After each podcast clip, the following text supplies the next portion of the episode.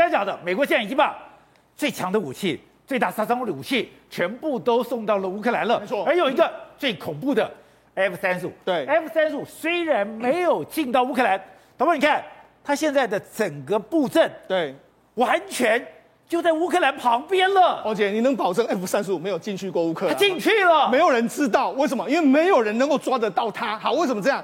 那美国在这次的战争里面来说，德国原本有十二部署了十二架 F 三十五 A 的这个战机，对，就像现在有几有六架有分的分分别飞到爱沙尼亚、立陶宛，然后有时候还会到这个这个爱罗马尼亚这边来。另外一个荷兰呢，它提供了这个四架 F 三十五到保加利亚这边来，所以你知道，它整个基辅哎，乌克兰在这个地方，然后俄罗斯在这个地方，对。它的这个俄罗斯跟乌基辅周边，罗马尼亚、保加利亚、立陶宛还有爱沙尼亚，全部都有 F 三十五在这边。所以你说以整个 F 三十五的逆中能力，对，还有我们知道以俄罗斯的它这个反侦察能力，对。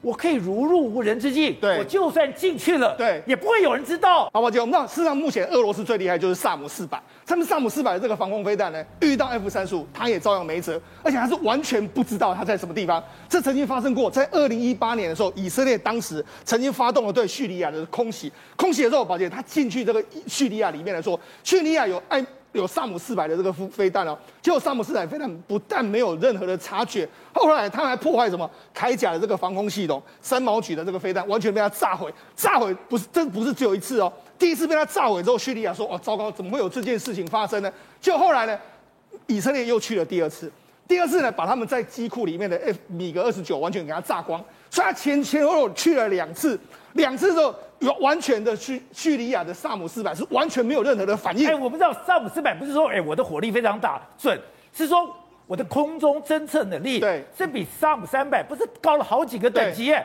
本来以为说那是全世界最好的防御武器，对，任何人敌机来犯我都可以被你抓到。对，可是 F 三十五在萨姆四百的上空飞来飞去，对，他都不知道。对，而且他们米格其实完全停在飞机里面，连发动都还没发动就被炸掉。所以你知道，事实上在实战经验里面来说，哎，米米这个所谓 F 三十五的确是它可以躲过萨姆四百。所以你又你又说，我们能保证说它真的没有进去过乌克兰吗？你完全不知道吗？所以你说现在接下来最恐怖的事情是，你连 F 三十五都出动，还有不止如此。对。你连 F 十八 G 的这个咆哮者都来了。对，好，我们现在看一段影片。为什么这个影片非常重要呢？事实际上，现在的这个洛克希，这是洛克希德马丁公布的，他们为了准备一张 F 三十五，他要搭搭配一个叫精精准的这个地面的这个导导弹的这个设计。也就是 F 三十五呢，它飞到这个敌敌人的这个阵地里面，它第二飞到敌人阵地，它知道 F 这个萨姆四百的这个飞弹系统在什么地方之后，它就马上发个坐标，发给在地面上的精准的飞弹。哦，它马上就发射出去。这可能是什么？可能是海马式的飞弹，就可以这样子，我可以在地面上指挥你之后，你对这个这个它，因为它是模拟萨姆四四百的这个系统，我指挥你这个在什么地方说发射。那那根据美国目前的这个他们的预算里面，他们这个新的叫 PRSM 的这个系统里面，这个新的精准飞飞弹，它可以发射发射的公里有五百公里之外，所以也就是说，这个 F 三十五可以在空中控制目标是三五百公里以外的飞弹，可以打到你那个地方，所以你看。你可能你前前后你都不知道发生什么事，结果你的飞你的这个这个所谓作弹这个所谓飞弹系统完全就已经被摧毁了。我们以前虽然知道说 F 三十五是非常好的空中作战平台，可是我以前以为说，你控制你旁边的无人机已经不得了了。对，搞了半天四五百公里的对这些远程飞弹，对，你也可以控制。对，所以你就知道说，事实上这就是 F 三十五的厉害程度。所以我们就讲嘛，事实上现在多管火箭炮有没有去乌克兰呢？要需不需要 F 三十五？不要，搞不好 F 三十五就可以来了嘛。它而且它可以远端控制嘛，所以搞保保洁，我跟你讲。哎，这个萨姆三百，这这个所谓的这个所谓海马是在那个地方架的时候，搞不好真的在后面发发目标给你的是美军在发给你啊。所以刚才讲的帕拉丁去了，对，今天的那个海马斯也去了，对，今天 F 三十五也去了，对，这些。刚好就是一个完整的作战平台。对，我们讲为什么这次的这个乌克兰战役里面，美这个所谓乌克兰军队会如此的这个好像如入无人之境，因为他们有美国的整套系统在那边帮他。你可以看到美国什么，它有高空的这个侦察机，包括说它可以发射不同的这个讯号给地面上的这个接接收站，有卫星讯号可以发射给你，然后地面上有各式各样的情报可以给你。问题它需要一个空中的载台，这空中载极有可能是什么？极有可能就是 F 三十五啊。F 三十五可以发动目标给任何的地方啊，它可以指挥地面上的部队啊，所以它本身它就是一个机作战载台。所以为什么北约要把这些飞机派到前线来？对，派到前线来，因为这些前线都这些都距离非常非常近啊。你有没有利用 F 三十五在做一些指空中指挥的那那些任务？而且那我觉得这一次真的美国把所有家当都派出来，因为第一个 F 三十五目前呢。我们十二加四大概有十六台在这个前线左右的位置，另外一个 F 二十二本来就部署在这个这个欧洲这个地方，对，也就是说他们其实是一整套的。我 F 三十五出去的时候，我可能怕空中会被攻击的时候，我 F 二十二在旁边。另外一个，它一个 ES 八也就是说咆哮者什么命在干扰你地面上所有的这个军队。ES 八 G，哎，非常有意思哦。美国原本在欧洲是没有 ES 八 G 的，结果他在三月二十九号的时候，他就派了。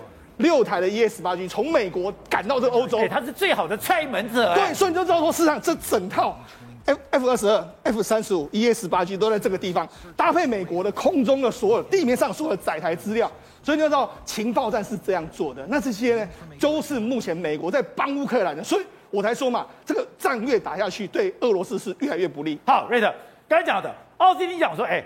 我要把你给摧毁，我要把你削弱。削弱是你不但不能攻击乌克兰，你连你再重整的军力都没有办法。你说这个东西有一个指标，它的 T 九零出来了，就代表俄罗斯金价薄薄了。压箱底都拿出来了。没错，我在我们节目里面曾经讲过，俄罗斯在第一个月里面攻击的时候，它最精锐的武器跟特种部队并没有在乌克兰的战场里面嘛，因为他看不起乌克兰人，他低估了乌克兰军人的抵抗能力。所以呢，当他的踢拐两呢变成人家的玩具，被人家打打了一天到晚就这个罐头开关机给他开花嘛。那到后来怎么办？今天乌克兰的军队在这个哈尔可夫附近发现。俄罗斯的 T 九零 M 的坦克出来了，这个非同小可。为什么呢？因为呢，俄罗斯的 T 九零 M 的坦克跟这个 T 十四的坦克是现在俄罗斯最精锐、最精锐的坦克部队啊，很可怕呀。呃，T 九零 M 你知道现在是被部署，从二零二零年开始啊，T 九零 M 你知道部署在哪里吗？在哪里？克里姆林宫哦，他的近卫师负责的。一开始只有三十八辆，后来呢，现在听说已经增建到超过两百辆。但问题是因为它很精锐啊，所以它现在已经被派到这个等于说呃乌克兰哈尔可夫第二大城哈尔可夫的外面。那它到底什么？俄罗斯派它来就表示啊、这个呃这个是先锐先进的武器来啊。但是大个儿大个儿来了以后呢，他要玩真的，但他们要冒一个风险。为什么？万一他也跟 T 八零 T 拐两一样被标枪飞弹给开花了，那怎么办呢、我跟各位解释一下为什么他厉害。宝杰，你听过那个逆中飞机吧？对，你听过逆中的船舰吧？对，它就是逆中的坦克，它可以逆中，它有逆中的，在雷达前面很小，它可以吸收相关雷达波。除此之外呢，它还号称不是反应装装甲吗？大家看坦克外面一块一块的反应装甲，你的这个啊、呃、榴弹炮的什么打来了以后，先一个小爆炸把你破坏了以后，你就没办法钻钻进去破坏我的坦克了嘛。它的这个相关的反应装甲呢是特别设计过的，而且呢号称它的塔顶。它的塔顶，那么它的这个等于说对付这个所谓的反坦克武器更厉害，你知道吗？M 九零 M 九那个那个 T 九零 M 啊，跟所谓的这个 T 十四啊，他们号称它的防护力。比一般的我们刚刚讲的 T 拐两跟 T 八零的那个坦克呢，平均高出百分之十五到二十以上啊，那我们就很少战场了吧？这个坦克呢，如果真的已经开到哈尔可夫的这个等于说呃外面，对，就表示俄罗斯把它的精锐最精锐的坦克给压箱宝给压上去了。所以他这一次如果他的 T 九零 M 来到了哈尔可夫的战场。万一被标枪飞弹、被这些飞弹一样开花的话，那俄罗斯就完了。为什么？这代表他在陆地上最强的坦克部队全部都没有办法面对西方的这些反坦克武器，而且这些反坦克武器，刚刚乌克兰特别在这个网络上面向三十一个提供给他们武器的国家致敬。这三十一个国家目前所提供的反那个所谓的防空飞弹超过四千多枚，反坦克武器。九种，超过四万八千多枚，我的天哪！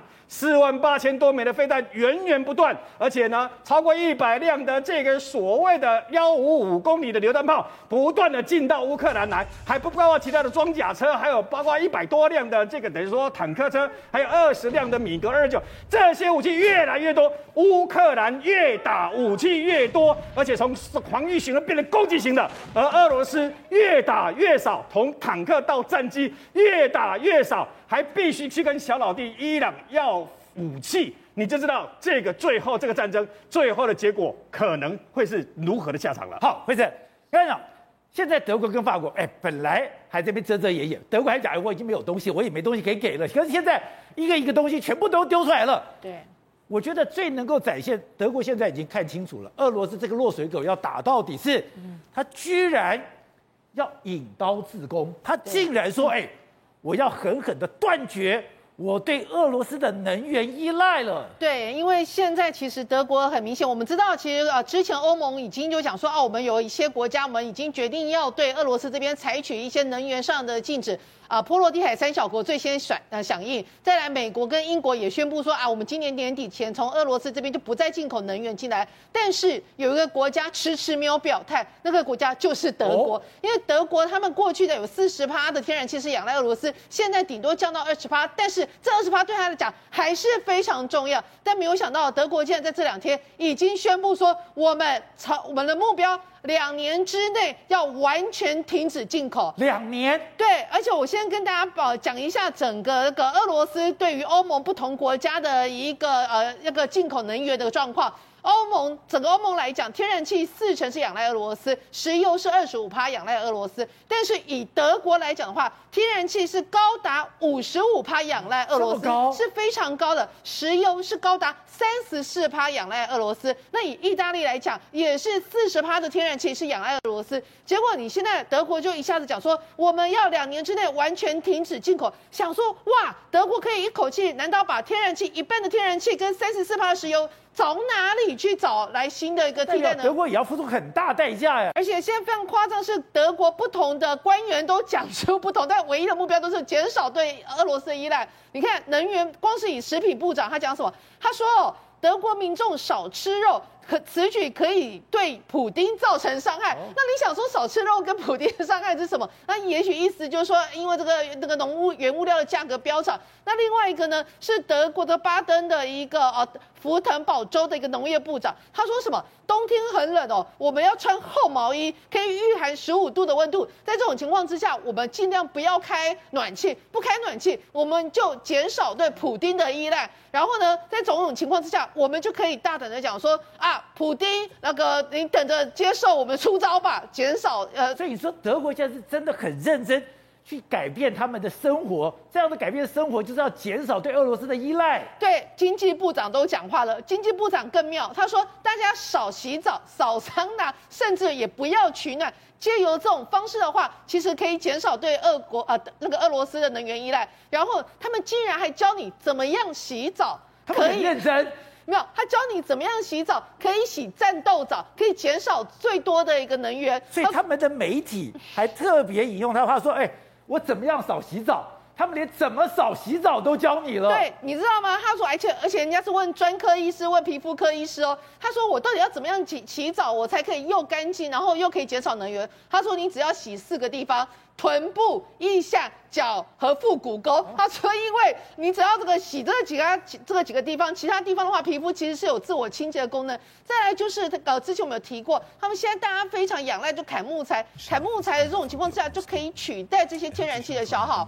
然后另外一个，除了德国之外，你知道有一个就是欧盟的呃委员会的副主席，这个维斯塔德这个女性，她在一个政论节目上讲出来话，一讲完话，整个网络都炸锅了。为什么？因为她就说。其实呢，我们这个成年人，我们身为欧盟的公民，我们要对乌克兰人，为对于世界和平，我们要有一个认知。什么认知呢？就是我们要透过少洗澡的方式，我们要告诉普京呛茶，接招吧，普京。所以现在德国是用那种自损八百的这种这个态度，去跟俄罗斯拼了。其实可以呃严格的讲一句，就是德国在为过去一二十年的错误政策，现在付出一个非常惨痛的代价。错误政策。对，现在付出的惨痛的代价有多大呢？他们就说，光是以天然气这一些相关未来损失，可能是好几兆元的一个损失。那现在为什么说是过去错误的政策？事实上，德国他们内部有一个说法，二零一四年啊，当俄罗斯出兵克里米亚的时候，其实他们内部就有人在检讨说，我们不应该一直在仰赖俄罗斯的天然气，我们是不是应该有一些能源自主，或者是我们的汰换掉这些啊、呃、核能的脚步不要那么快，我们要有一些能源自主的成分在，不然的话会很危险。但是，但是在整个经济导向，梅克尔主政的那个德国是以所谓经济导向为主要利益，所以他们会认为说，如果俄罗斯的北溪二号可以给我们源源不绝的便宜的天然气，我们没有理由要说不啊。所以在那一种所谓的国家安全跟经济的考量之下，当时的梅克尔主政德国是以经济是以经济为主，所以在那种情况之下，他们忽略而且假装没有看到俄罗斯做大的威胁。这也是为什么过去这一二十年来，其实。德国的在国防支出几乎是没有进展的。那这一次，其实他们打乌克兰之后，德国第一个宣布的是增加自己的国防的预算，才发现说原来战争是真的有可能的。后来，其实过去这两个月以来，德国一直不愿意对于呃马上讲说我们要断绝掉呃俄罗斯的一个天然气。为什么现在非常果决说我们目标两年之内要全部停止进口？因为他发现说原来美国的最终目的是要摧毁俄罗斯的军事实力。